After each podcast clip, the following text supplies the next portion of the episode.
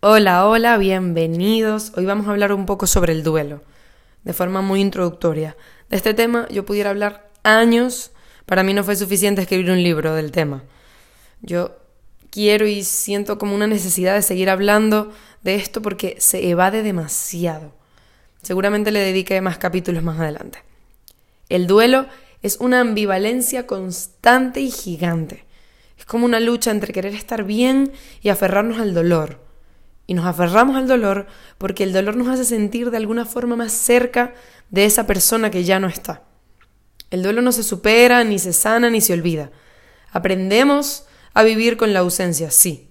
Y el dolor deja de ser tan insoportable.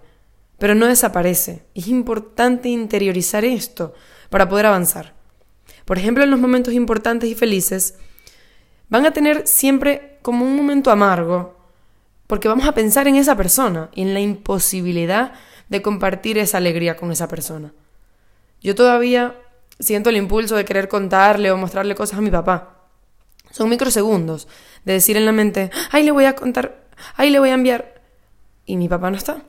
Y luego en el mismo microsegundo, ¡boom! Lo que les digo, no está. Lo que me parece más duro es que a veces como que necesitamos solo un abrazo de esa persona. Y simplemente no, no lo vamos a tener. Hagamos lo que hagamos. Eso es un verdadero imposible. La vida cambia muchísimo después del duelo. Sobre todo cambia nuestra perspectiva.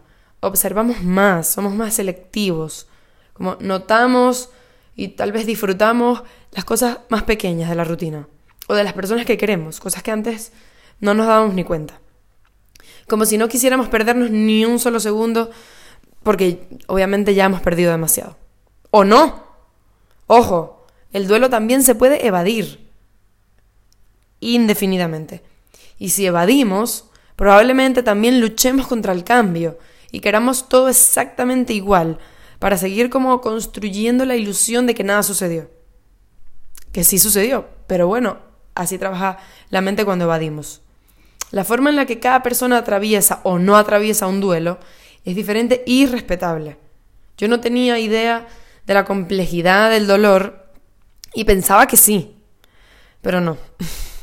Hasta mis 23 años, cuando murió mi papá y estuve a un continente de distancia de todo esto, hasta que el duelo no me derrumbó, no lo entendí.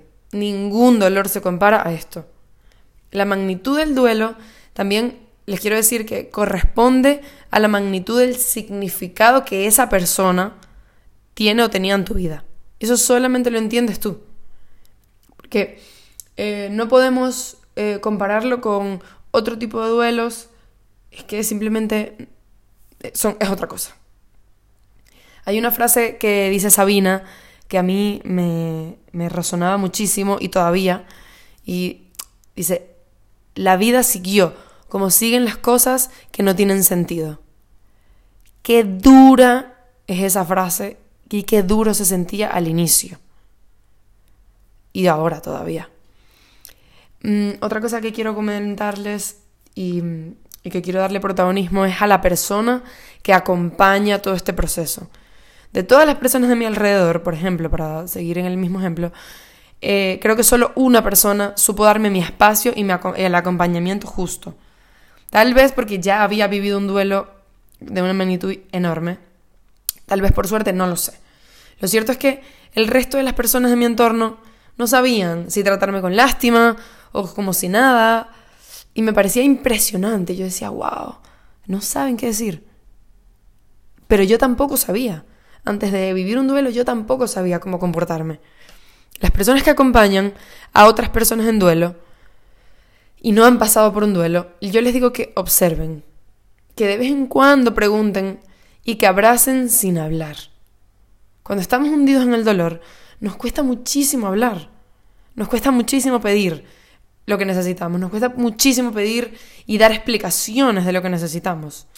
A veces eh, solo necesitamos una persona que esté a nuestro lado en silencio, punto. Y a veces las personas que están a nuestro lado quieren como hablar porque, bueno, sienten nervios, ansiedad y no saben bien cómo manejar la situación. Si no sabemos qué decir, es mejor el silencio. Otra cosa es que Si la persona que está atravesando el duelo está pasando por, por la evasión y quiere evadir el tema, el dolor puede saltar en forma de rabia, y eso es importante saberlo. Si eres una persona que acompaña y estás escuchando esto, por favor, no le presiones, no le fuerces a hablar, no le pidas que te explique cómo se siente, ni que busque ayuda, nada. Yo quiero que internalicemos esto. Acompañar nunca es intentar arreglar. Acompañar nunca es intentar arreglar. Si quieres hacer algo por esa persona, ayúdale en la parte logística y más básica de su vida. Hazle comida, da igual. Pero no entres en la profundidad de su dolor si no te lo está pidiendo. Porque puedes dañar la relación entre ustedes, haciendo que se aleje de ti o alejándote tú. Su proceso es suyo. Respétale y suelta el control, al menos en ese aspecto. Lo más complicado del duelo es que el duelo no tiene solución. La persona que murió no regresa. Y la persona que se queda, quiera o no, ya cambió para siempre. Evada o no. Si estás acompañando a alguien en duelo, todo esto te puede sonar muy frustrante, evidentemente, porque no puedes hacer nada. Pero te prometo que con el simple hecho de respetarle, de estar allí en silencio, va a ser mucho más fácil para esa persona sobrellevar su situación. Ya estás haciendo mucho. Como última reflexión les digo también, para los que están en duelo y para los que acompañan, es que el tiempo por sí solo no cura. Se necesita tiempo, sí, para llorar, se necesita tiempo para ordenar los sentimientos, para replantearse la vida, para decidir si se quiere buscar la manera de salir y de atravesar esa parte más dura del duelo o si se quiere evadir. Sí se necesita tiempo, pero se necesita sobre todo trabajo si se quiere salir. Ojo, cualquiera de los dos caminos es válido, atravesar el duelo o evadirlo, cada quien a su ritmo. Porque sobre todo si se evade, siempre se puede redireccionar la cosa o el camino para elaborar ese duelo. Yo lo voy a dejar hasta aquí por hoy. En mi libro, Lo que duele un duelo, les hablo de esto, de otras cosas que me parecen muy importantes en el duelo. Es un libro, ojo, muy emocional. Hablamos de sentimientos, de profundidad. Hay entrevistas a otras personas. Y es un libro de acompañamiento. Porque nos sentimos muy solos cuando vivimos un duelo. Y lo que duele un duelo Solo lo entendemos las personas que lo hemos vivido. Entonces, bueno, si lo quieren y les interesa hablar de esto, o si acompañas el duelo y quieres leerlo para entender un poco más, eh, lo consiguen en Amazon y en mi página web, siembramivalencia.com.